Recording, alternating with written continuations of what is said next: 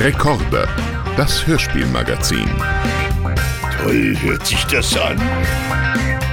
Mit Annie Hoffmann und Jochen Schropp. Oh, ist das schön! Sensationell!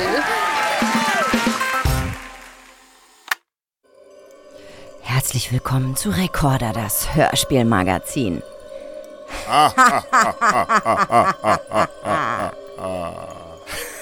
mein Name ist Annie Hoffmann und gemeinsam mit mir durch diese knarrende Tür, die ich nicht höre, ist mein werter Kollege Jochen Schropp getreten. Ja, auch von mir ein schauriges Willkommen. Und äh, so, jetzt aber mal wieder normal. Für alle treuen HörerInnen dieses Podcasts wird unsere Anmoderation wahrscheinlich etwas überraschend sein. Denn äh, wie wir ja schon oft erwähnt haben, sind Annie und ich nicht wirklich die großen Fans von Schauergeschichten. Beziehungsweise früher war ich es nicht. Jetzt mag ich es ganz gerne. Aber Annie, magst du mir mal äh, deine Sicht schildern, beziehungsweise für alle neuen HörerInnen? Also, ich grusel mich schon früher und auch noch heute vor den drei Fragezeichen. Aber das Abgefahrene ist alle Fantasy-Sachen, sowas wie Edgar Allan Poe, John Sinclair, diese wirklich fiesen, fiesen Gruselsachen, die feiere ich und die finde ich toll, weil es da um übernatürliche Kräfte geht oder um Aliens und so Sachen, die so fernab von Realitäten sind. Ah. Und das, das kriege ich hin. Aber drei Fragezeichen, sorry, nein, da bin ich sowas von raus. Interessant, aber ich habe ja meine Geschichte mit John Sinclair schon mal erzählt. Für alle, die sie nicht kennen, tatsächlich habe ich John Sinclair mal in total in einem total überfüllten Reisebus gehört, als Kind auf dem Weg in den Skiurlaub. Und ich habe mich so gegruselt, selbst mit diesen ganzen Menschen um mich rum, dass ich die Folge ausstellen musste. Also siehst du, Annie, dann kommst du ja mit Grusel doch ganz gut klar, nur eben mit einem anderen Grusel als ich. Aber das ist doch äh, perfekt sozusagen, sind wir doch die perfekte Mischung. So sieht sie nämlich aus. Und wahrscheinlich habt ihr es schon längst vermutet, das heutige Thema des Podcasts bei uns ist Horror im Hörspiel. Und natürlich hat unser heutiger Gast auch eine ganze Menge damit zu tun. So ist es, äh, auch wenn man es eigentlich von seiner humorvollen Art her gar nicht vermuten mag. Er ist ein großer Gruselfan, aber er ist natürlich auch noch viel mehr. Er ist einer der erfolgreichsten deutschen YouTube-Stars. Er betreibt mehrere YouTube-Kanäle und hat dort drei Millionen Abonnentinnen. Er ist Autor und er ist, wie Annie das heute schon gesagt hat, unser Gast. Wir freuen uns sehr, dass er heute da ist. Herzlich willkommen, Le Floyd. Oder der richtige Name ist Florian Dietrich. Wir freuen uns auf beide. Guten Tag. Großartig. Ja, Schön, und äh, hallo von zu Hause. Ja, ich habe schon gehört, gute Besserung, ey.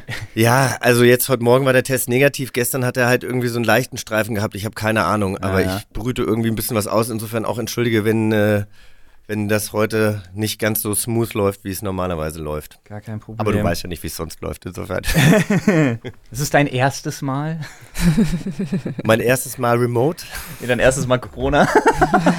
Ach so, ja, ich glaube, ich hab's ja jetzt gar nicht. Ach so, ach so, dann ist einfach diese blöde also, Grippe, die gerade jeder Zweite hat. Ja, beziehungsweise ich habe halt gerade, also für mich fühlt sich so an, als ich habe halt gerade richtig, richtig viel gearbeitet, so mm. quasi jeden Tag und äh, und jetzt habe ich vorgestern die großen Projekte, wo es wirklich wichtig war, dass man vor Ort ah, ist, äh, abgeschlossen. Und ich glaube, mein Körper fährt gerade richtig runter. Ja. Und ich war halt jetzt immer mal wieder mit Leuten zusammen, die dann eben Corona-positiv waren.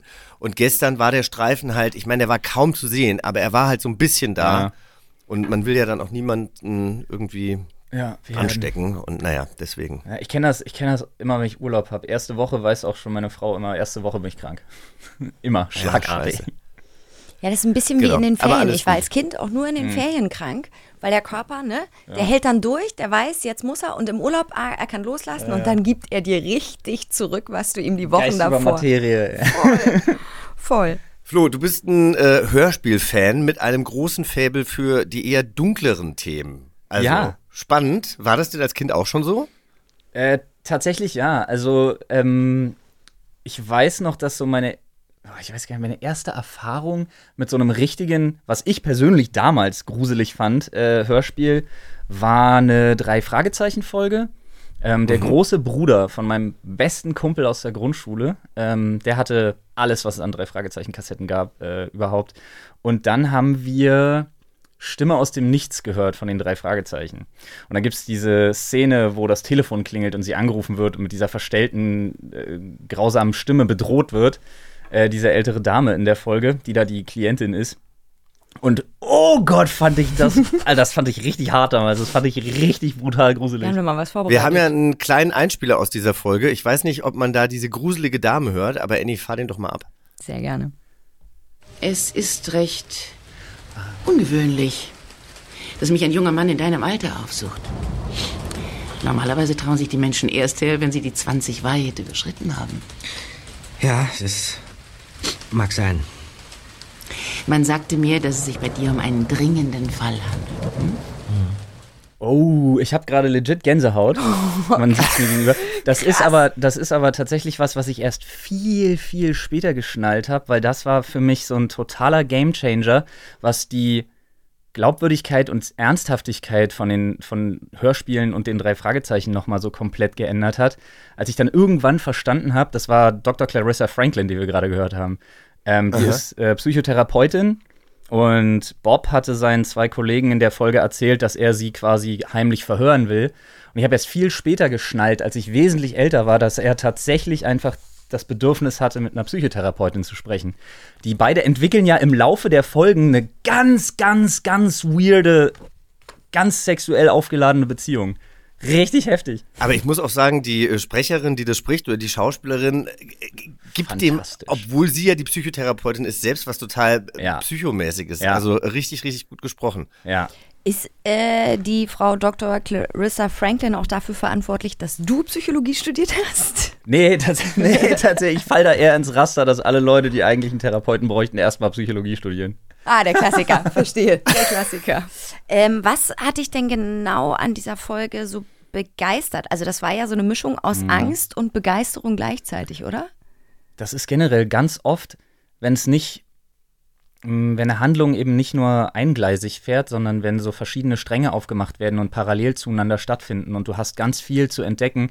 Ein Hörspiel ist dann fantastisch, wenn du es mehrmals hörst und mehrmals hören kannst und willst, um einfach die verschiedenen Facetten daran nochmal so für dich gesondert voneinander zu betrachten, weil einfach mehrere Erzählungen, mehrere Handlungsstränge da stattfinden und Platz haben und dann äh, so während der Folge mal auseinandergehen, um dann am Ende wieder zusammenzukommen. Und sowas, das ist eigentlich immer so das. Ich finde, das ist so das A und O, das ist so die große Kunst bei einer guten Geschichte. Aber ich finde auch, wenn man sich äh, einmal hier die, die Zusammenfassung anschaut, vielleicht erklären wir kurz, was bei Stimmen aus dem Nichts passiert, dann merkt man schon, wie krass die drei Fragezeichen eigentlich auch für Kinder sind, ja. Also hier bei Stimmen aus dem Nichts geht es eben darum, dass eine alte Dame, die neben Justus im Wartezimmer sitzt, am Rande eines Nervenzusammenbruchs ist. Und äh, der erste Detektiv, also Justus, wittert einen neuen Fall für die drei Fragezeichen und bietet seine Hilfe an. Doch was er dann erfährt, das lässt ihn nämlich richtig erbleichen. Mrs. Holligan wird von ihrer Schwester bedroht, verfolgt und in den Wahnsinn getrieben. Aber ihre Schwester wurde vor drei Monaten beerdigt. Also was da irgendwie alles in Kinderköpfen losgehen muss. Und deswegen äh, sind die drei Fragezeichen eben auch äh, drauf und dran, sich der Aufklärung des Falles äh, anzunehmen. Und Mrs. Holligan ist schwer herzkrank. Jede neue Attacke kann also ihrem Leben ein Ende setzen. Ja, Aber wer steckt hinter dieser mysteriösen Stimme aus dem Jenseits? Darum geht's eben in dieser Folge. Und ich finde es schon ziemlich krass, das irgendwie so einer kleinen Kinderseele zuzumuten, oder?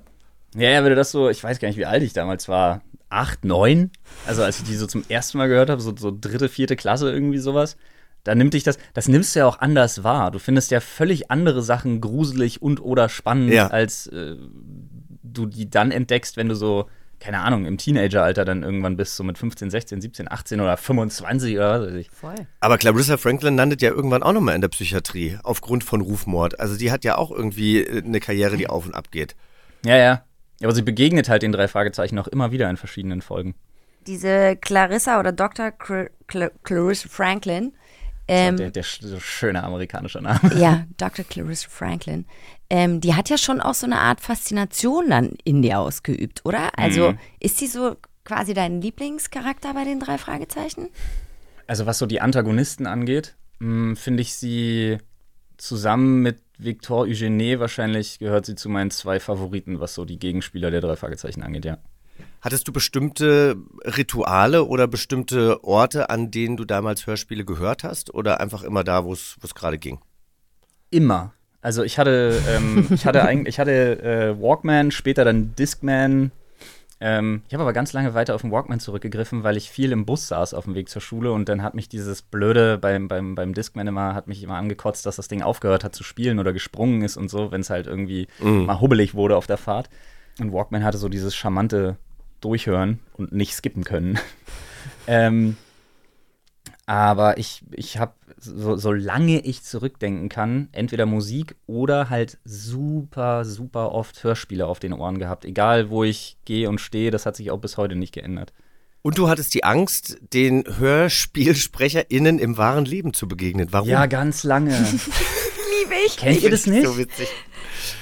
Ähm, Nee, ich hatte nee. das tatsächlich nicht. Aber Oliver Rohrbeck hat das auch schon mal erzählt, dass er eben gesagt hat, dass äh, ganz viele Leute eben am Anfang Angst vor diesen Live-Hörspiel-Events Mhm. hatten, weil sie eben keine Gesichter zu den Stimmen haben wollten. Ich, ich, ich weiß noch, ey, ich war richtig, ich war richtig schon, ich war schon so richtig erwachsen. Ich war über 20, naja, okay, ne, also vom Alter her zumindest, ich war so über 20, ähm, als ich, als so eine kleine, als so eine Welt für mich so in, in Scherben wirklich zerbrochen ist, als ich an einem Plakat vorbeiging und ich hatte immer ein klares Bild von den drei Fragezeichen. Mir war immer absolut 100%ig bewusst, wie die aussehen. Das war für mich absolut unumstößlich in Stein gemeißelt. Und mir nichts, dir nichts, ich laufe durch den S-Bahnhof und sehe äh, die drei Fragezeichen live. Und dann darauf abgebildet die drei Sprecher. Und ich habe so richtig hingeguckt und das wahrgenommen und dann ganz schnell so weggeguckt und dachte mir, nein! nein! Ich habe die Person zu den Stimmen gesehen. Ich wollte das nie. Aber es hat sich dann äh, geändert, als ich festgestellt habe, okay, gut. Also es hat sich erst geändert tatsächlich mit meiner Leidenschaft für, für Synchronsprechen und so deutsche Synchronkultur, weil ich dann gesagt habe, nee, ich kann das, ich kann das Werk vom Künstler trennen, quasi, ne? Also ich kann mir weiterhin vorstellen, wie die Figuren auszusehen haben in meinem Kopf, aber ich finde es total geil zu wissen, äh, wer sie spricht und dann halt auch ähm, die Sprecher kennenzulernen, was sehr cool war. Aber wenn du, äh, wenn, oder die Frage äh, von Jochen, das ist ja wahrscheinlich eher noch eine, ähm, eine Frage von früher. Also klar, es gab dieses traumatische Erlebnis mit den drei Fragezeichen. Aber hattest du das auch als Kind so, dass du, dass du gesagt hast, auf gar keinen Fall? Oder konntest du das vielleicht noch gar nicht differenzieren? Weil ich habe als Kind nicht so weit gedacht. Nee, dass, als Kind nicht. Also Bibi Blocksberg ist Bibi Blocksberg. Benjamin Ja. Blümchen ist Benjamin Blümchen. Das ist ja kein echter Mensch. Das ist der Elefant, der spricht. Ja, ja, ganz Ne? lange hat man das natürlich nicht, aber irgendwann, wenn man über so viele Jahre Fan von verschiedenen Hörspielserien ist, dann, na klar, irgendwann weiß man ja, das sind Sprecher, die das Genau. lesen und Ja, ja, spielen. aber ich habe das ganz lange wirklich versucht zu vermeiden. Das finde ich wirklich erst jetzt cool, wo ich weiß, was Synchronsprechen und was so generell auch so Hörbücher lesen und so, was das für eine Arbeit ist. Aber warum hast du dich da irgendwann für interessiert? Also wann kam, kam diese Bewunderung für, für SprecherInnen oder überhaupt das Interesse daran? Ich bin ein wahnsinniger Fan. Also es klingt immer so weird, wenn man das versucht zu beschreiben. Deswegen hat auch zum Beispiel die Sprecherin von äh, Dr. Franklin so eine Faszination auf mich ausgeübt. Ich bin unglaublich audiophil, was Stimmen angeht. Ja, es gibt so Stimmen, die empfinde ich als unfassbar. Man schreibt ihnen dann so verschiedene Attribute zu, als unfassbar mysteriös, unfassbar charmant, unfassbar beruhigend äh, und so weiter und so fort. Also deswegen, ich finde es immer, mh, eine Stimme muss dann so, so man ist, man ist ganz oft irritiert, wie Leute aussehen, wenn man nur die Stimme Geht kennt. mir bei Annie auch immer so. Wenn ich unseren Podcast höre, dann denke ich, Nein, aber das habe ich ja auch schon ganz oft, oder das hatten wir ja auch ganz oft mit SynchronsprecherInnen, Mhm. wo du denkst, krass, so siehst du aus, deine Ja. Stimme klingt ja ganz anders.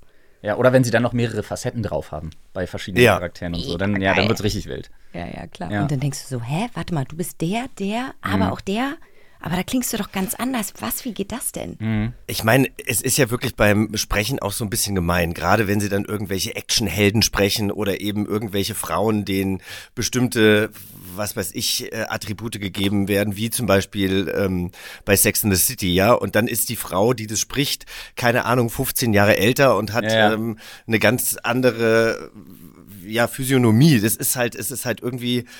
Es ist halt einfach so. Die Leute sehen halt nicht so aus wie die SchauspielerInnen, die sie dann sprechen. Aber es ist ja eben auch toll, dass es eigentlich total egal ist. Ich weiß nicht, wie sehr ihr da drin steckt, aber das ist das, also die krassesten Beispiele dafür Ja. findet man in der ähm, japanischen Anime-Kultur. Weil Okay. unglaublich viele männliche Hauptcharaktere aus Animes von älteren Damen gesprochen werden. What? Von Goku Ah, zum Beispiel. zum Von Beispiel Goku nicht. in Dragon Ball wird von einer alten Frau gesprochen. Das wusste ich nicht. Ja. Von so einer, von so einer alten Japanerin, so über 50.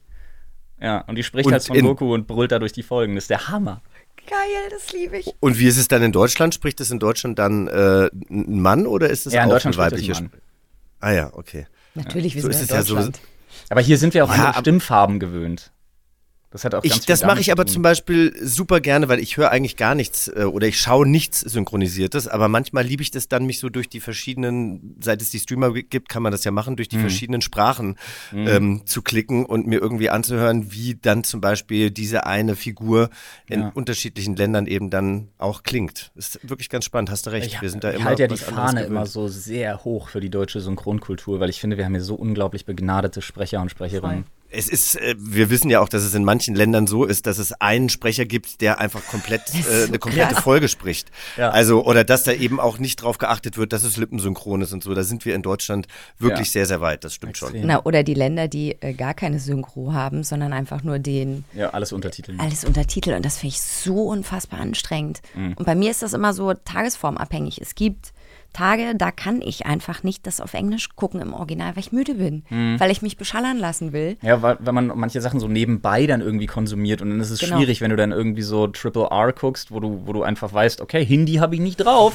und dann musst du halt Untertitel lesen oder du guckst dir halt die ganzen. Smash-Dinger aus Korea an und weißt Voll. halt, nope. Not happening today. Voll. Andererseits, ich weiß jetzt nicht, ob das mit Koreanisch auch so ist, aber wenn man sich die ganzen skandinavischen Länder anguckt, wie gut die äh, Kinder da schon Englisch sprechen, aufgrund Ja. eben dieser Nicht-Synchronisation, es hat ja teilweise auch wirklich äh, Vorteile und ich glaube, wir sind halt einfach nicht gewöhnt. Ja, ja, ja. So nämlich. Ähm, lasst uns doch mal über deinen aktuellen Number One ähm, Hörspiel-Favorite sprechen. Ähm, und ich glaube, äh, Yoshi und ich können damit einstimmen. John Sinclair Classics. Ja, Mann. Tell us about it. Äh, John Sinclair, boah, ist ja, ist ja auch so ein, so ein alter Schinken eigentlich. Aber äh, es hat halt so dieses charmante, so, es hatte ganz lange so dieses charmante, wie soll ich das vergleichen? Wenn du, wenn du so eine, du hast so eine etwas abgewrackte Gruselbahn auf dem Jahrmarkt. So, die dann so klapprig durch die Gegend fährt und dann hast du so die schon mit echten Spinnenweben behangenen Viecher, die dann so sich so vor deinen Wagen stürzen und an so einer Stange dranhängen. So, das war John Sinclair so ganz lange für mich. Ich fand das aber unheimlich charmant. Das wurde dann mit den Jahren, als es dann so in die Ende der 90er, in die Nullerjahre ging, wurde das alles ein bisschen krasser, alles ein bisschen besser, alles ein bisschen professioneller, alles ein bisschen so sprachlich auch bildgewaltiger. Und dann kamen halt die Classics, die halt noch mal eine Schippe draufgelegt haben, weil die dann tatsächlich, die haben dann wirklich so den Splatter und Horror in die Serie gebracht. Also ne, John Sinclair hatte eben noch nicht sein heiliges Kreuz und war da völlig überfordert mit den Situationen und musste sich da erst reinfinden und holy fuck, das Sounddesign, das war eine brutale Kiste. Äh, das war wirklich noch mal anders. Und da habe ich mir gedacht, oh, Jetzt sind wir da angekommen. Jetzt, guck mal, das ist, das ist was Erwachsenes. Da kann ich mir jetzt richtig vorstellen, wie. Da kann ich hier, ich, ich kann quasi, so wie es so wie es sich anhört, kann ich aber Blut und Gedärme sehen, doch. da Das sind- mag ich. Da sind einige heftige Sachen bei. Naja, ich bin ein großer, wie gesagt, ich bin ein großer Horror- und Splatter-Fan auch. Und ähm, da haben mich die Classics extrem abgeholt. Zum Beispiel die Geschichten, so, so gesponnen, wie sie auch immer sind, halt wirklich unheimlich charmant finde. Äh, und auch da wieder ähm, den Hauptcharakter einfach, einfach spannend finde. Also der Hauptcharakter ist John Sinclair. Ich kenne den noch von den früheren, also nicht von den Classics. Da ist er nicht mehr der Geisterjäger. Früher war ja John Sinclair der Geisterjäger. Und John Sinclair ist Oberinspektor bei Scotland Yard und ähm, in einer Sonderabteilung tätig, die sich mit übersinnlichen Phänomenen befasst. Und John Sinclair kämpft gegen Wesen aus dem Grusel-, Horror- und Fantasy-Genre wie Dämonen, Ghouls, Zombies, Werwölfe und Vampire. Ja. Und bei den Classics ist halt das Geile, da gibt es diese Sondereinheit noch gar nicht. Also die wird dann im Laufe der Classics erst gegründet und so. Und du hast ganz viele Backstories von ganz vielen Charakteren, die man schon kennt, die dann aber so nochmal besonders aufgedröselt werden. Das ist halt super cool. Voll Fan, ne? Wie, Ja. ähm, wie hast du darauf reagiert, dass äh, John Sinclair irgendwann eine andere Stimme bekommen hat?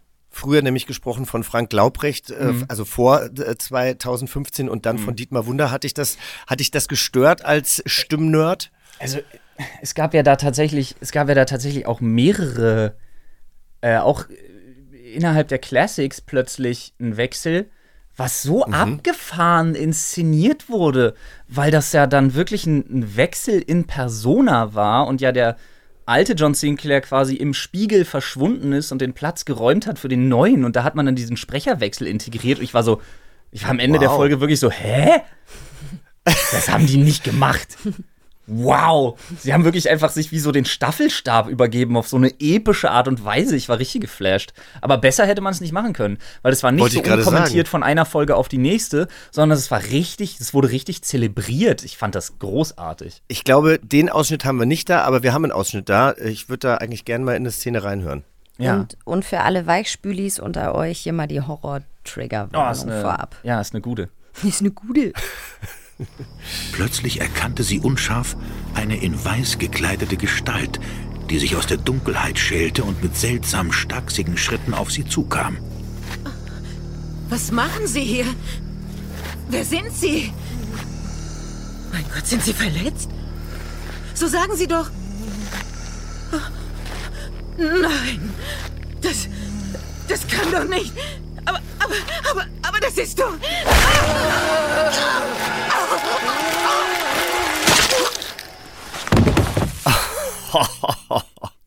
Da sind wir bei dem Thema Ja, krass. Sounddesign. Also das lässt wenig, wenig Spielraum für Interpretation. Also, Du weißt ungefähr, was passiert ist.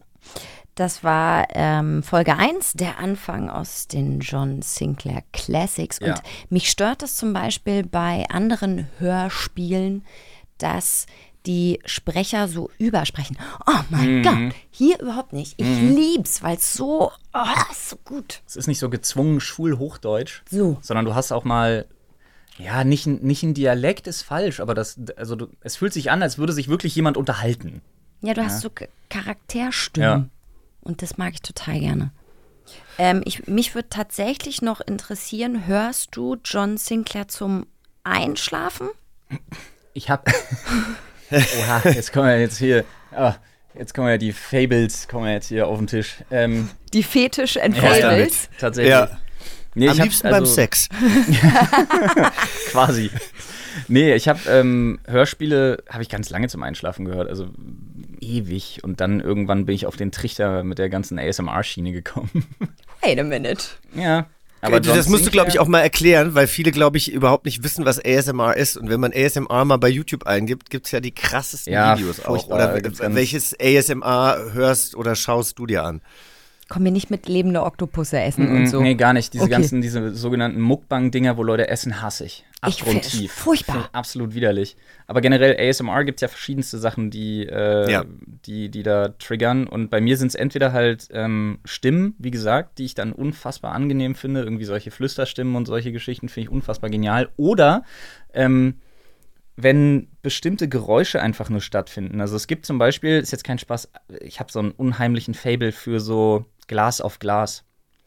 Also wirklich, wenn so Glaspipetten irgendwie benutzt werden und solche Sachen, so ganz ohne, ohne Stimme. Wenn du dann einfach zum Beispiel irgendwelche Apotheker hast, die was zusammenmischen und du hast nur die Sounds davon und die sind alle unheimlich leise, alle unheimlich so, sind so ganz kleine, feine Geräusche, die da, die da eine Rolle spielen, ähm, auf die man sich dann so ein bisschen konzentriert und dann werden die halt alle mit diesen 3DO-Mics aufgenommen und so und du hast es dann wirklich beim, auch beim Einpennen hast du es dann hinten links, vorne rechts, hast du nicht gesehen und ich finde das wahnsinnig faszinierend.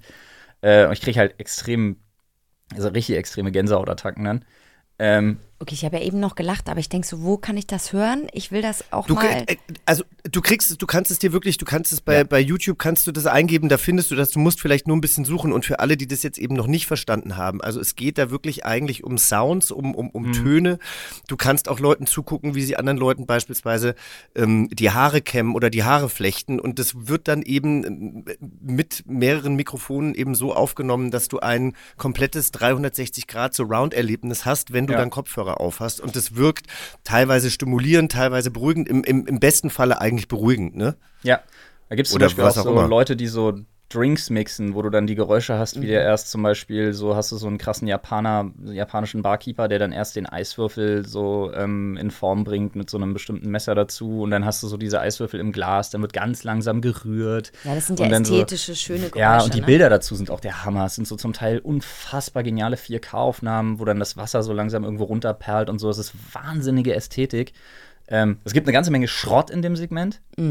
Aber Mhm. es gibt so hochkarätige Sachen, die so gut aussehen und sich so fantastisch anhören. Also wer so eine gewisse, wer so auf so ganz nuancierte Geräuschkulissen steht, der, also man findet alles, wenn man nur eine Weile sucht. Okay, wonach muss ich suchen, wenn ich diese Glaspipettennummer da, weil das, also erst habe ich ja gelacht, aber je länger ich darüber nachdenke, desto mehr denke ich, ja, Glas auf Glas will ich auch. Ja, so einfach ASMR Glass Dripper heißen die Dinger, glaube ich, im Englischen. Okay, alles klar, werde ich sofort im Anschluss tun. Aber warum hat sich das in Deutschland eigentlich nicht so durchgesetzt? Ich finde, wenn ich ähm, hier. Leuten von ASMR erzähle, die checken das noch gar nicht. Die wissen gar nicht, dass es das gibt. Ich habe Das das, irgendwann mal, glaube ich, über eine amerikanische Freundin, die sich eben Sushi-Ess-Videos, die liebt es, Ah, wenn nee. Leute Sushi essen. Nee, diese ich verstehe es auch nicht, aber das, das ist auch gar nicht meins. Alles, was so in diese Mouth-Sounds-Richtung geht. Wow, da komm ich Mouth nicht. Sounds, genau die. Ja. I don't like Mouth Nee, da komme ich nicht hin. Da, Nee. Das mag ich wirklich gar nicht. Ähm, wir waren ja jetzt gerade bei John Sinclair und äh, du bist ja auch noch Fan von Dorian Hunter. äh, sagte mir persönlich gar nichts. Ich weiß aber, die kommen beide so aus dem Ja. ziemlich gleichen Universum. Das ist richtig abgefahren. Also man kennt ja das Marvel MCU zum Beispiel, also dieses Marvel Cinematic Universe, wo alles so miteinander verstrickt ist. Also du guckst irgendwie Doctor Strange und das spielt aber parallel oder in einem ähnlichen Handlungsstrang zu den, weiß ich nicht, äh, Avengers. Und da spielen dann sowieso alle mit und dann hast du die Serie noch und alles ist so ineinander verwoben. Und irgendwann Kennt ihr so Momente, wo man zum ersten Mal was realisiert und man findet sich selber plötzlich total geil, weil man denkt, man Klar. hätte eine Wahnsinnsdetektivarbeit geleistet und ist jetzt dahinter gekommen und wie wahnsinnig krass das doch ist? Natürlich kenne ich das. Ich kenne das so gut. Und ähm, im Prinzip, also du hast so John Sinclair, was er ernst genommen werden möchte. Und Dorian Hunter ist auch schon so ein bisschen John Sinclair, aber mit Speed Metal. also, Okay. also Dorian Hunter ist so, ist so, ist wirklich. Da sind dann die, da sind dann so die Macho-Witze drinne, da gibt es dann Charaktere, da gibt es einen geschrumpften Kollegen von ihm zum Beispiel und solche Geschichten. Und es ist halt auch sehr brutal, aber wesentlich witziger. Aber es spielt im selben, im exakt selben Universum und es gibt Folgen, die erste Folge, in der das passiert, ich weiß leider die mit dem Namen nicht mehr. Herbstwind. Ja, ist sie das? Äh, Naja, ich, ich bin nicht so klug, aber unsere Redaktion Ja. ist es. Und hier steht im April 2013, Folge 21, Herbstwind, gab es ein Crossover von Dorian Hunter und John Sinclair. John Sinclair. Ja, und das ist halt wirklich krass, weil es wird gar nicht, es wird gar nicht so sehr darauf eingegangen. Ähm, in einer der beiden Serien, ich glaube bei John Sinclair, überhaupt nicht groß darauf eingegangen und du denkst tatsächlich, dass derjenige, auf den er da trifft, so ein super ätzender Antagonistencharakter ist. Also sie müssen irgendwie miteinander funktionieren, um jetzt einen gemeinsamen Feind irgendwie zu besiegen, aber du weißt halt überhaupt nicht, was da passiert. Und auf einmal kommst du bei dieser Dorian Hunter-Folge an und kriegst erstmal mit, dass Dorian Hunter die ganze Zeit auf den Spuren von John Sinclair ist und den überhaupt verfolgt. Und du erlebst diese ganze Folge aus der Sicht von Dorian Hunter einfach nochmal bis zu dem Punkt, wo sie aufeinandertreffen. Und ich dachte mir so, nee, haben sie nicht gemacht, ist ja der Hammer. Da habe ich mich extrem drüber gefreut. Und dann gibt es noch so zwei, drei Überschneidungen, die dann immer mal wieder stattfinden. Dann gibt es auch mal so Telefonate oder Briefe irgendwie, die dann irgendwie eine Rolle spielen, jeweils in den, in den Folgen. Und das fand ich richtig geil. Aber da muss man schon ein richtiger Fan sein. Ich kenne das teilweise nur von Serien, also äh, und da hat's mich dann auch manchmal genervt. Ich finde, das kann immer was Besonderes haben und manchmal Ja. denkt man immer so, ah, muss das jetzt irgendwie sein? Es also ich sage jetzt mal sein. ganz platt, das haben sie, glaube ich, und das ist jetzt, da sind wir jetzt wieder dann bei mir, ja, früher jedenfalls, Grey's Anatomy und Private Practice oder sowas. Also mit Grey's Anatomy, da haben sie ja ganz oft versucht, irgendwelche Spin-offs dann zu etablieren und da gab's dann immer so ein Crossover und die fand ich immer wahnsinnig gewollt und eben nicht so clever wie dann vielleicht bei John Sinclair und Dorian Hunter. Aber vielleicht Oder das bei eine. Melrose Place und Beverly Hills 90210. Waren auch seine das ist Lieblingsserien, peinlich gerade. Ja, ja. Äh, Sag das nicht. Er ist ja Also nochmal zehn Jahre jünger ey, als ich. Riesenfan zum Beispiel, ja, aber ähnliches Genre, Riesenfan von OC California zum Beispiel. Uh, Ja, auf das jeden stimmt. Fall. Äh, ich glaube, ich habe jede Staffel Gilmore Girls gesehen und solche Geschichten. Jetzt die neuen nicht, muss ich dazu sagen. Die noch nicht. Nee, Die neuen habe ich geguckt, musste, musste man aber auch nicht gucken. Ja, Ja, okay, aber gut, gut, okay, vielen Dank. Vielen Dank, dass du mich da, dass du mich da ein bisschen unterstützt. Ja, ja, ja, ja. Flo, Äh, jetzt voll. schweifen, ich fand, ach, ich fand das so eine coole Serie, muss ich echt sagen. Jetzt schweifen wir mal ein bisschen ab in eine nicht ganz so düstere Hörspielwelt und äh, kommen zu Jan Tenner. Das hast du auch gerne gehört. Warum? Oh Gott, ich weiß, also Jan Tenner ist so, ist heute fast ein Guilty Pleasure. ähm, Jan Tenner ist für mich absoluter Kult. Jan Tenner war für mich so zusammen mit Star Wars oder wie es damals noch auf dem drei äh, VHS-Kassetten Pappschuber groß stand, Krieg der Sterne. Ähm, so, das war so, das, da bin ich so rein, wirklich so richtig reingerutscht in die, in die Sci-Fi-Schiene. Und Mhm. irgendwann so, ne, hast du Star Wars geguckt und dachtest so, ich brauche mehr. Und dann bist du so, ich war nie, ich bin nie so an Perry Roden rangekommen zum Beispiel. Äh, fand ich auch ganz nett. Aber Mhm. Jan Tenner war dann einfach irgendwie so das, das Ding, was mich in Sachen Sci-Fi, Action, Hörspiele irgendwie gecatcht hat, weil das ist so, es ist schon sehr, ja, also es ist schon ein bisschen, es ist schon ein bisschen platt. Es ist so der Bud Spencer unter den Sci-Fi-Helden, würde ich sagen. Also der Bud Spencer, Terence Hill. Aber ich finde es wahnsinnig unterhaltsam. Naja, und äh, Jan Tenner spielt ja eigentlich gar nicht in einer so fernen Zukunft. Also ich glaube damals, als es entstanden ist, ich weiß gar nicht, in, in, in welchem in welchem Zeitraum das jetzt besonders spielt, aber nicht sehr viel weiter als äh, in dem Jahr, in dem wir uns irgendwie jetzt befinden. Ähm, und sie gehen ja dann auch irgendwie, ne, die Computertechnik ist ja auch schon ein bisschen vorangeschritten, aber natürlich auch alles so ein bisschen, also wenn man sich das jetzt heutzutage anhört, es ist einfach so ein bisschen absurd, weil es ist Aber- natürlich nicht so, wie sie sich das damals ausgedacht haben. Es ist so geil, weil bei Jan Tenner denkst du so, ja, sie sind jetzt irgendwie im Jahr 2000. Und das ist aber so, wie man sich vor 30 Jahren die Computer im Jahr 2000 vorgestellt hat. Und alles funktioniert trotzdem noch mit Magnetbändern und so. Und du denkst dir halt so, ja, geil, läuft. Eben, genau. Ja. Aber das ist eine gute Überleitung zu unserem ersten Spiel, Annie. Oh je. Die wollen doch nur spielen. So, wir spielen jetzt Nerdies by Nature Jan Tenner. Ach du je. Vor uns liegen ähm, ein paar Zettel Ja. und von denen werden wir abwechselnd einen ziehen. Und darauf stehen Fragen rund um Jan Tenner. Und um es nicht so schwer zu machen, gibt es jeweils drei mögliche Antworten und wir müssen uns dann gemeinsam im Team festlegen, welche davon wohl die richtige ist. Man, muss, das dazu, muss ja Auch schön, oder? richtig, Da muss ja richtig kramen man muss gleich. dazu sagen, ähm, ich habe nie Jan Tenner gehört, Jochen schon, ne? Yoshi, du warst doch auch Team Jan Tenner. Ja, aber ich meine, ich habe ein Hirn wie ein Sieb und ich habe, glaube ich, insgesamt fünf Folgen oder sowas gehört. Also insofern ist schön, dass du sagst, wir spielen jetzt im Team, weil eigentlich Ja, muss ich dachte, Flo dann jetzt sind drei, beantworten. drei die es nicht wissen, können vielleicht eine richtige Antwort Ich kann euch, zusammenfinden. ich kann Naja, euch mal einen Tipp geben. Wenn ihr an Jan Ja. Tenner noch mal ran wollt, ja, weil das ist schon harter Tobak heute. Ähm, es gibt auf YouTube von ein paar wirklich fantastischen Kollegen von mir, äh, die Rocket Beans, habt ihr vielleicht auch schon mal gehört, Mhm. ziemlich sicher. Yes. Klar. Äh, die hatten eine Zeit lang eine Serie, tatsächlich mit Erlaubnis, ganz offiziell. Äh, erwachsene Männer hören Jan Tenner. Oh. Und sie haben sich einfach Folgen gemeinsam angehört Oh, das mag ich. und dann parallel quasi auch darüber gesprochen. Ja? Also es ist wie so, eine, wie so ein, wie so ein Commentary. Ja? Gut. Während man die Folgen hört. Fantastisch. So, Yoshi, dann hast du auch später was zu tun. Ich mach die Sache mit dem Glas, du machst Jan Tenner mit den Rocket Beans. Sehr gut. Willst du anfangen? Äh, gerne. Nehme ich mir hier mal die Spielst Eins. du gerne? Bist du, bist du Typ Spieler? Ja, schon. Oh. Ich weiß nicht, ob ich der Typ Quiz bin. Ah ja. Das finden wir heraus. Ah ja, okay. Also, wo lebt Jan Tenner? Wir haben hier, ja, auch die Antwortmöglichkeiten sind der Hammer. Lebt er A in Ostland, B in Westland oder C in Nordland? Tja, du weißt es wahrscheinlich, ne? So was weiß ich gar nicht. Ist, ist Westland dann quasi so äh, Westworld für Arme? Aber ist Westland nicht dann irgendwie Game of Thrones-Style? So Westeros-mäßig? Ja. Osteros, Westeros. Also es ist tatsächlich, also es ist, ich bin mir zu 100% sicher, dass es Westland ist. Aber es ist halt auch sehr, ich glaube, es ist so sehr, weiß ich nicht, sehr amerikanisch. Einfach, dass man so der Westen ist. Ich habe keine Ahnung, aber es ist Ja, Westland. wahrscheinlich. Wo habe ich, hab ich die Okay. Antwort, wenn ich hier den Klebestreifen öffne? Yes. Antwort Westland. Ein fiktiver Staat auf der Erde. Fiktiver Staat. Ja, unter Staat machen sie es nicht. Nee, genau. Stimmt, Westland. Das ging ja auch immer los in, der- am Anfang der Folge mit bla bla bla bla bla hier in Westland. Ja? Ja, ja. Josh, ich mach die nächste, ne? Du kannst ja nicht Zettel ziehen, weil du nicht Ich da kann bist. leider nicht ziehen. Nein. Okay. Bei Jan Tenner spielen Seren eine wichtige Rolle, mit denen Körperumwandlungen möglich sind. Welches Serum taucht jedoch nicht auf? A. Das Flugserum, B. Das Unsichtbarkeitsserum oder C. Das Geruchsserum. Ah, okay. Schwierige Worte Was ist denn das auszusprechen. Geruchsserum? Was soll denn das sein? Wenn ihr bei Jan Tenner gar nicht drin seid, ist das natürlich echt schwierig. also, man muss dir vorstellen, äh, Jan Tenner selber ist ja im Prinzip nur so ein Hau drauf. Das ist ja auch mal so geil, dass man den Typen, der eine Stimme hat wie ein 40-Jähriger, immer verkaufen will als so College-Schüler, was ich halt immer fantastisch finde. Der irgendwie super, der natürlich, ja, blond, super sportlich, super schlau mit einer Begeisterung für Wissenschaft. Und dann hat er da seinen, seinen Homie, Professor Futura, irgendwie der schlauste Mensch auf Erden.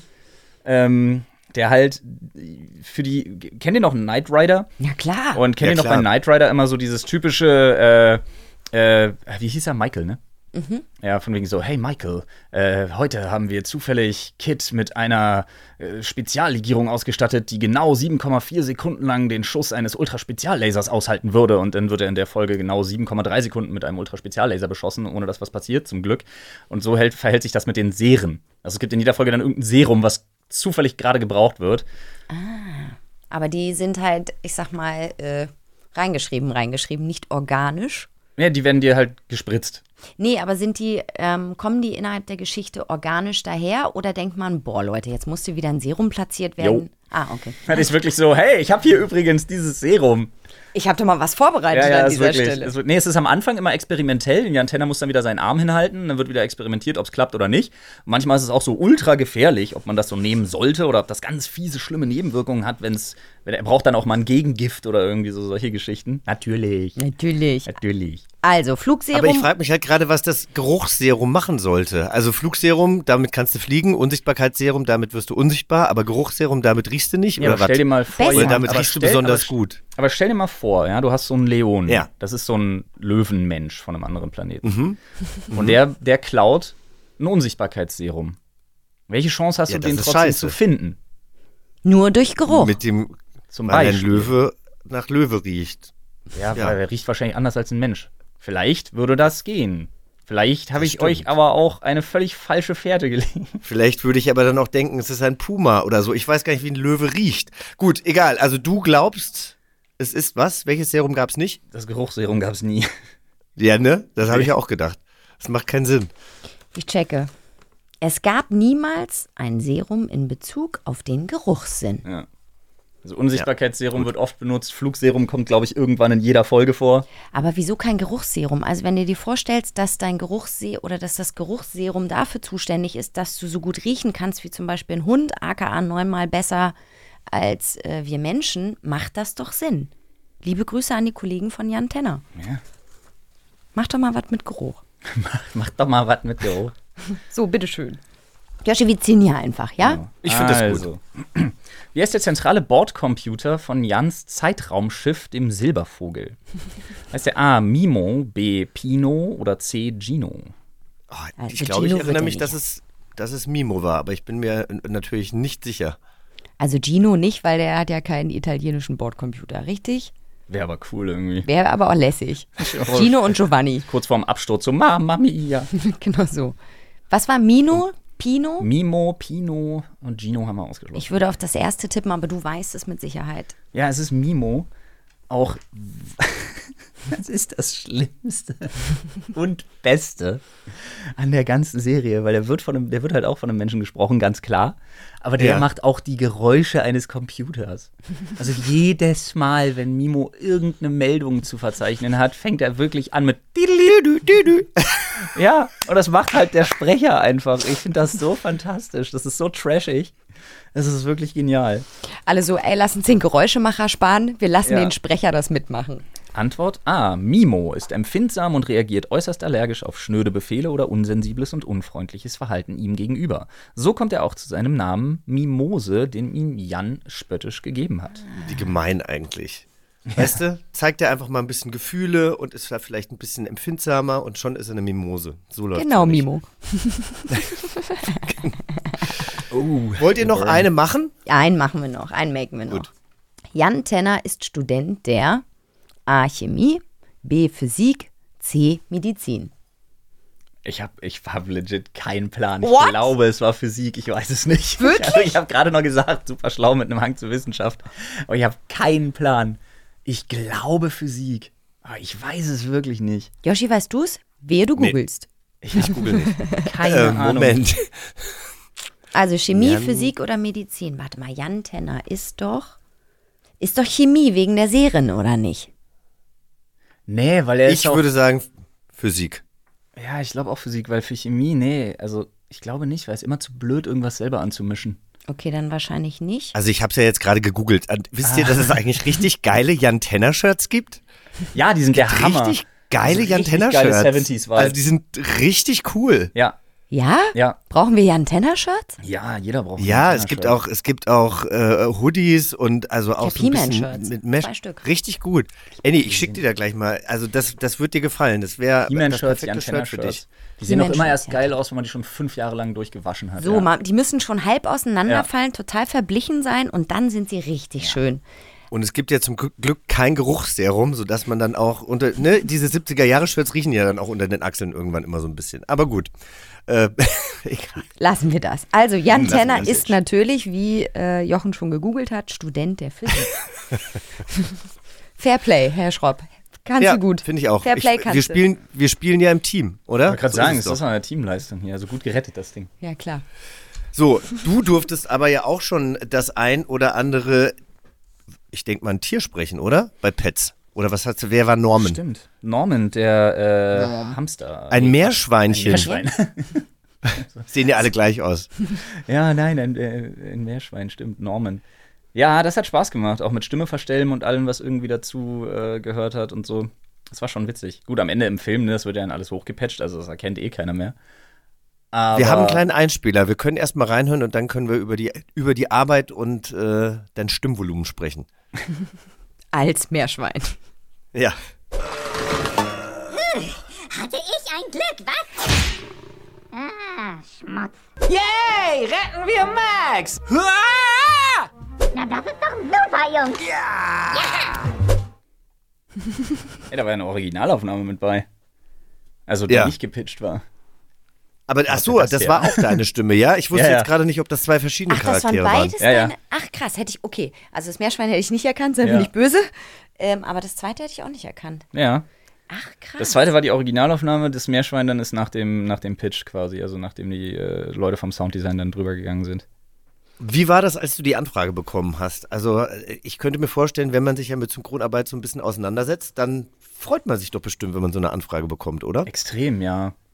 Also Synchronsprechen mache ich unheimlich gerne. Ähm, ich habe früher Theater gespielt, ja, in der Schule schon damit angefangen und Mhm. ähm, habe halt eine große Begeisterung irgendwie dafür und äh, finde halt Stimmenarbeit so toll, weil du halt also du spielst halt wirklich, ne? Es ist ja nicht so, dass du dich da hinsetzt und dann irgendwie einen Text liest oder so, sondern du bist dermaßen in Action, wenn du bestimmte Synchronrollen einfach hast, du bist danach richtig durchgeschwitzt, weil du da richtig rumhampelst. Also es gibt sogar Aufnahmen, ähm, wir hatten das mal für, oder ich hatte das mal für CD Projekt, für ähm, Spiele aus der Witcher-Reihe oder für ihr ähm, Cyberpunk, ähm, wo ich auch wirklich so ein Mikro gekriegt habe, wo ich nicht stehen musste, wo ich dann wirklich angefangen habe, mich Ah, ja. abzurollen und zu springen und solche Geschichten halt, ne? Und weil das halt dann möglichst authentisch einfach sein sollte, weil das halt Geräusche sind, die in der Welt dann da immer wieder eine Rolle spielen.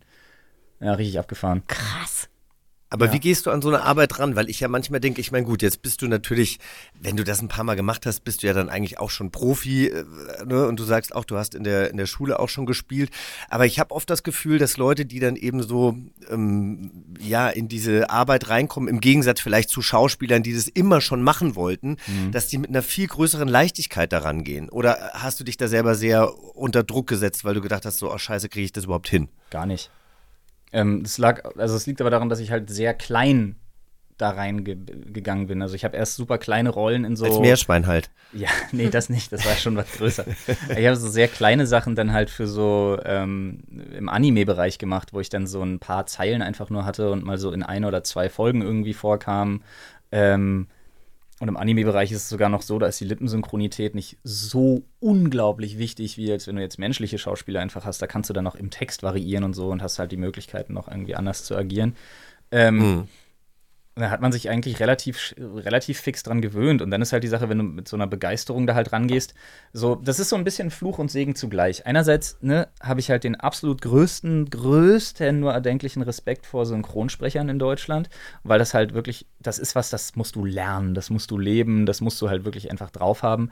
Und dann kommen da Leute an und vergeben so einen Job halt an irgendeinen Influencer, so einen dahergelaufenen. Das hat natürlich auch so ein bisschen Geschmäckle, muss man einfach sagen. Aber nun, nun ist es so. Und dann finde ich, gebührt das auch schon so ein bisschen einfach so die Arbeit an sich, dass man sich da ehrenhalber auch wirklich richtig Mühe gibt. Also dementsprechend Mhm. professionell sich auch verhält, sich dementsprechend da irgendwie was drauf schafft, dementsprechend vorher auch mal durch den Text geht, ein bisschen übt. Im Idealfall hast du ihn vorher den Text, das war nicht immer der Fall. Mhm. Ähm, also ich habe mich, da, ich mich da schon gut drauf vorbereitet und ich wusste halt, ich will halt wirklich auch abliefern und es hat auch jedes Mal eigentlich ganz gut geklappt. Also ich war jetzt nie so eine, ich war immer ganz froh, dass man, dass man mir immer so drei Stunden Slots gegeben hat, um dann zu sagen, oh geil, anderthalb Stunden, wir sind durch. Wir haben gedacht, du machst es schlimmer. so, so, wir haben gedacht, es wird schlechter. Ja, aber super. Also ich meine, äh, das, das sagen sie ja dann eigentlich, um dir ein Kompliment zu machen. Ich Ja, weiß, ja, es ist so ein bisschen ein toxisches Kompliment, aber es ist, äh, es ist ja, es ist ja eigentlich so gemeint. Ich, äh, ich habe ja auch schon das ein oder andere Mal dann auch Sachen eingesprochen oder äh, habe Synchro gemacht. Ich krieg da immer so eine Schweißhände, weil mich das so unter Druck setzt. Ich liebe das einerseits, aber es stresst mich auch. Also ich glaube, ich müsste es wahrscheinlich weitaus öfter machen, damit ich da dann so ein bisschen gechillt bin. Und deswegen habe ich dann so Respekt. Eine Freundin von mir zum Beispiel, die ist eigentlich Producerin und ab und zu spielt sie dann mal so kleine Rollen und die geht mit einer Lässigkeit dann in so eine Szene. Ich habe die einmal irgendwie beobachtet, wie die so eine Szene spielt, wo andere oder wo eine Schauspielerin wahrscheinlich, die diese einen Tagesrolle bekommen hätte, sich in die Hosen machen würde, weil sie irgendwie Angst hätte, nicht respektiert, nicht akzeptiert oder vielleicht noch belächelt zu werden. Und ich liebe das halt dann, wenn, wenn, wenn Leute so quer reinkommen und das dann einfach total aus dem, aus dem Ärmel schütteln, weil sie einfach nur Spaß dran haben. Also Ja, was muss man man, halt- ja auch sagen. Also ich finde, dass der größte Punkt, den man irgendwie für sich entdecken muss, ist, ähm, ist wirklich das Spielen beim Synchronsprechen. Also du hast halt keine Chance, oder ich, ich kann ja nur von mir jetzt sprechen, ich habe keine Ja. Chance, das irgendwie vernünftig rüberzubringen, wenn ich nicht dabei wirklich spiele. Also, ne, wenn du irgendwie, keine Ahnung, hast du Schmerzen, musst du dich krümmen, hast du, bist du sauer, musst du dich anders hinstellen, nach vorne lehnen und so weiter. Also ich glaube schon, da hat auch derjenige in der Tonkabine ordentlich zu pegeln, so nach dem Motto, aber äh, das haben sie ja alle drauf. Aber das ist schon wirklich so eine Sache, wenn man da so irgendwie stocksteif steht und versucht, einen Text runterzukriegen, finde ich es wahnsinnig schwierig.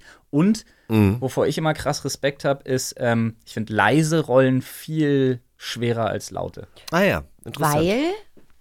Weil die mehr Gefühl, mehr Mhm. reingehen Das in die Rolle.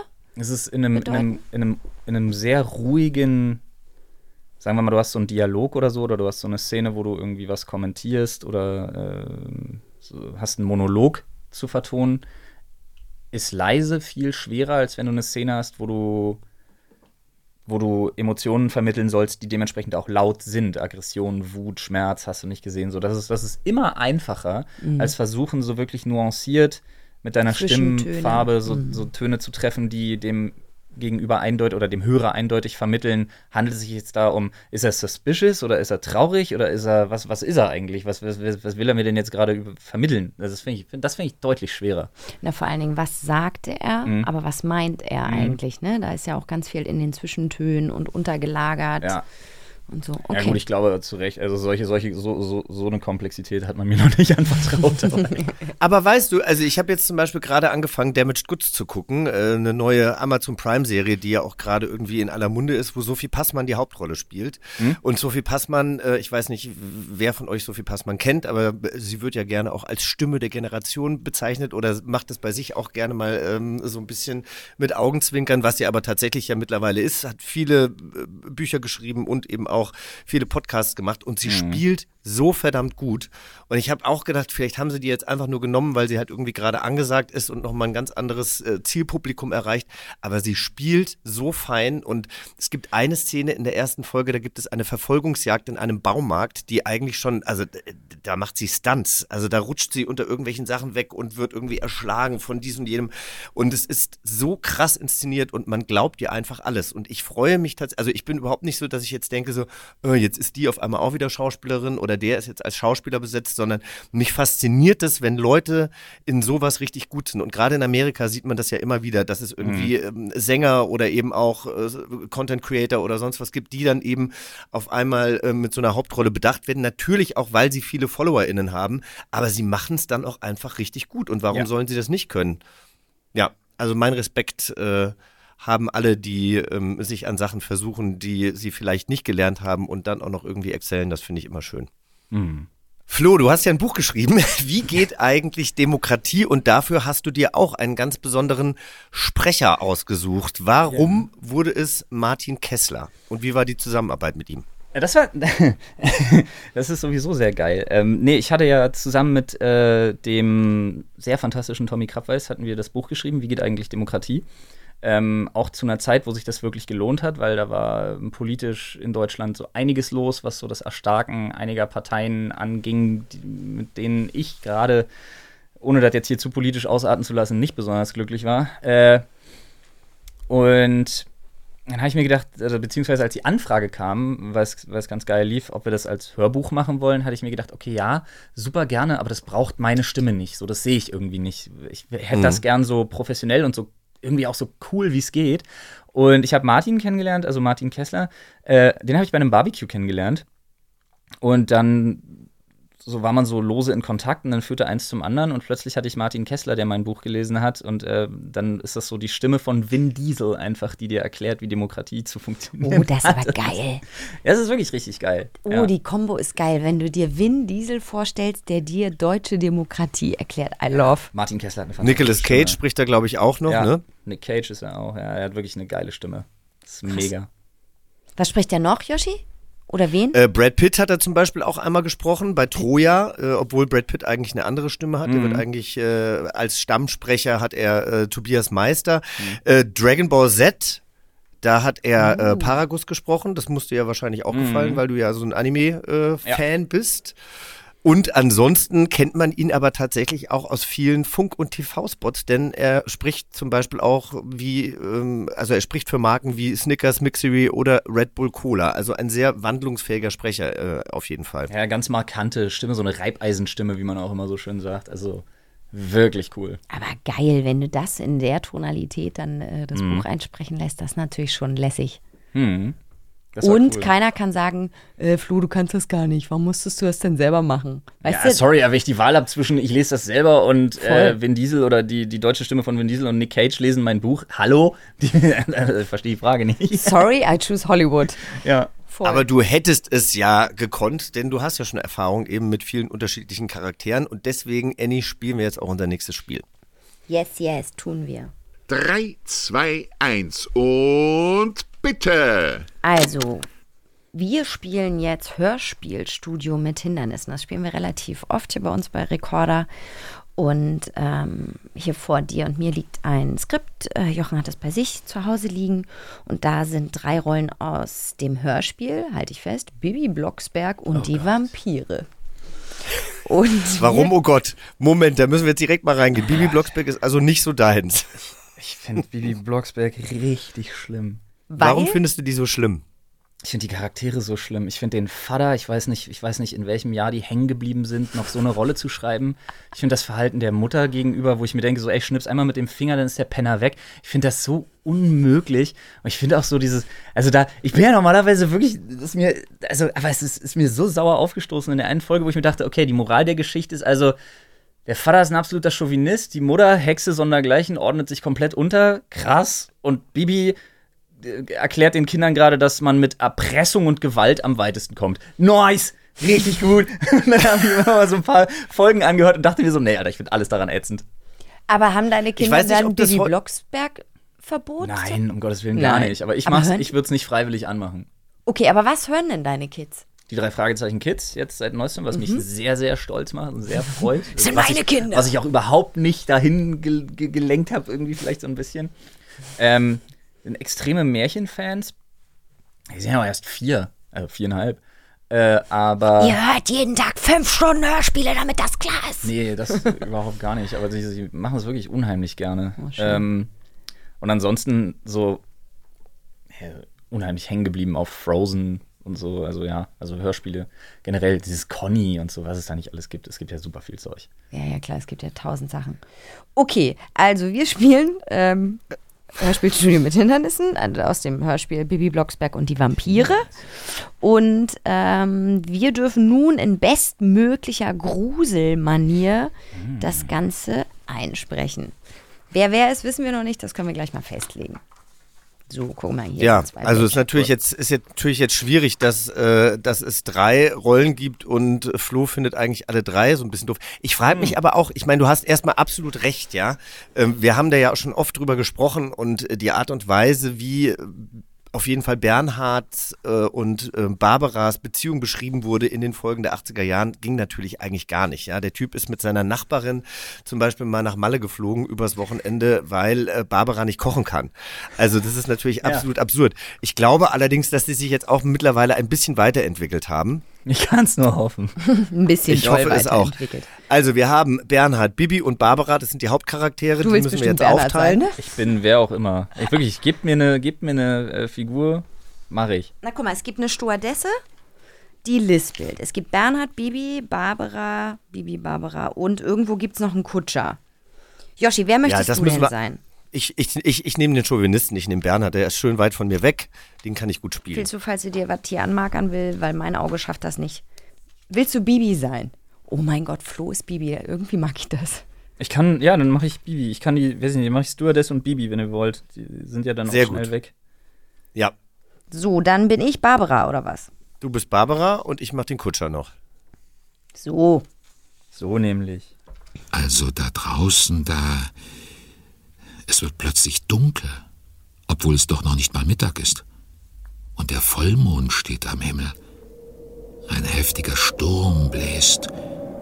Und vor dem kleinen Flughafengebäude, da hocken kreischende, kohlrabenschwarze Raben in den Bäumen. Oh, sieht unheimlich aus. Schöne Ferien in Transsilvanien. Beehren Sie uns bald wieder. Auf Wiedersehen. Auf Wiedersehen, hübsches Fräulein. Mami, die hatte so komische Zähne, die Stewardess. Ja, das habe ich auch bemerkt. Wahrscheinlich ein Vampir. Aber nicht echt, oder, Mami? Ich, ähm, ich glaube nicht. Will sagen, ich hoffe nicht. Nun kommt schon. Was redet ihr denn da, meine Lieben? Seltsam, es ist ja schon so dunkel. Ach, eine Kutsche. Das ist ja märchenhaft. Und ein buckliger Kutscher. Wie originell. Ja, ähm, sehr originell. Also ich? Ich meine, mich gruselt es ein bisschen, Mami. Mich auch, Baby. Aber es sind nun mal Gruselferien. Los, los, worauf wartet ihr noch? Kommt, steigt zu mir hoch. Der nette Kutscher bringt uns sicher zum Hotel. Zu welchem Hotel müssen wir denn, Barbara? Zum Schlosshotel Dracula. Ich weiß, wo es hingeht. Einsteigen bitte. Schlosshotel Dracula? Mami, schnell, nimm mich in den Arm, das klingt ja schaurig. Tausend Dank, lieber Kutscher. Hier, äh, zehn Mark. Reicht sicherlich, wa? Danke. Äh, kommt, ihr Lieben. Na, was habt ihr denn? Da steht ein Tor offen. Schnell hinein. Bestimmt prasselt ein munteres Feuerchen im Kamin. Kommt nur, kommt nur. Bernhard, so die Falle seines Lebens. Wirklich? Voll. Finally. Ja. Es ist kein Feuer, es ist Also ein ich- Scheiterhaufen, ihr Hexen. Ich muss sagen, äh, mir hat das sehr gut gefallen. Also ich finde, wir haben was draus gemacht. Das Original war wahrscheinlich äh, gar nicht so gut. Also das wie wir jetzt gerade Original haben. ist ähm, von 1988, äh, Folge 40. Aber ist auch krass. Also dieses Kind, Bibi wird völlig allein gelassen. Ich als Mutter reagiere da gar nicht drauf. Und du übernimmst irgendwann die Party und entmündest eigentlich alle. Und der Kutscher treibt uns in den völligen Wahnsinn. Jetzt haben wir aber Bibi auch hart geframed hier. I love Bibi still. Wir haben es geschafft. Also, beziehungsweise du hast es geschafft, Flo. Du hast es geschafft. Du hast eine Bibi Blocksberg-Folge vertont. Du hast uns mitgenommen äh, auf die Reise der gruseligsten Hörspiele, die dich begleitet haben äh, seit deiner Kindheit. Und jetzt hast du eigentlich nur noch eine Aufgabe. Du musst uns nämlich sagen, wie, welche ähm, Stelle du besetzen möchtest in unserem Rekorderclub. Annie, erzähl uns doch nochmal kurz, was der Rekorderclub ist. Also wir haben einen Rekorderclub gegründet, das ist quasi wie so eine Art Gang oder so eine Bande. Und, Yeah, ähm, gang, gang, gang. Eine Gang, Gang, Gang. Und jeder, der bei uns Gast oder Gästin war, ähm, darf Teil dieser Gang sein und kann sich aussuchen, wer er sein will. Also es gibt so ganz viele verschiedene ähm, Positionen. Manche sind quatschig, manche sind echt. Also nur mal so ein Beispiel. Bettina Rust hat gesagt, sie möchte die Charadebeauftragte sein. Oder Michael Mittermeier will natürlich MC Humor sein, klar. Macht Sinn. Macht Sinn. Ähm, Christina Dorego, also Christi Dorego, die Schauspielerin, war bei uns auch zu Gast und die hat gesagt, ja, sie würde gern Vizechefin sein. Es gibt 8000 Gut, Sachen. gut. Ich habe gerade überlegt, Also ich glaube, ich fände MC geil oder Bouncer. Also Türste Türsteher. Aber bist du ASMR-Bouncer? Äh, ja, ich, lag, ich sag den Leuten leise, ob sie reinkommen oder nicht. Links heißt ja, rechts heißt nein. Von Genau. hinten weiß man nicht. Von vorne, okay. Also Blind ja. sind sie zweimal, wenn sie mich verstanden haben. Okay, find ich das finde ich gut, aber ehrlich gut. gesagt. ASMR-Türsteher. nee, Deeskalieren ASMR. auf anderem Level. So, genau das. Das finde ich richtig gut, aber das muss dann auch auf deiner Karte stehen, ne? Ja, das ist dann so auch der leiseste, so die, der, der, die leiseste Tür Berlins. Alle so übelst am Party machen, so, yeah, geil, gleich geht's rein, ne? Was, was, was hat er gesagt? Kommst du nicht rein? Das ich Kannst gut. vergessen. Oh mein Gott, ja, gut, kaufe ich. Das heißt, wir müssen jetzt eigentlich Flo äh, bei jeder neuen Folge fragen, ob es in Ordnung ist oder nicht. Stimmt. Nee, ist in Ordnung, Ja, wir haben so gut. ein Gremium. Wenn zwei von drei sagen, ist in Ordnung, ist in Ordnung. Okay, gut, dann sind wir fein raus. Hey, vielen, vielen Dank. Äh, Du hast uns auf jeden Fall äh, heute sehr viele interessante Sachen gesagt und äh, uns bei vielen Sachen abgeholt, wo Annie und ich, glaube ich, nicht ganz so firm waren. Das ist Freut korrekt. Mich. Ja, vielen, Ja. vielen, vielen lieben Dank vor allen Dingen nochmal für die Einladung. Ey, hat mir unglaublich Spaß gemacht. Auch toll. Das freut mich sehr. Kommst du wieder einfach. Ja, klar. Ja, gut, dann ähm, tschüss. Hoffe ich, dass ihr uns äh, nächste Woche wiederfindet. Und wenn euch diese Folge gefallen hat, dann äh, bewertet uns doch bitte da, wo ihr Podcasts hört, mit der höchstmöglichen Sterneanzahl. Wir freuen uns drüber. Bis nächste Woche. Und wenn nicht, dann schreibt dem Anbieter eures Vertrauens, dass er mehr Sterne zu seinem System hinzufügen soll. So ist es. Genau. So. Also dann, macht's Einfach gut. sieben. Sieben von fünf möglichen Sternen. Bis zum nächsten Abenteuer. Eine Kiddings-Produktion in Zusammenarbeit mit 4000 Hertz Studio.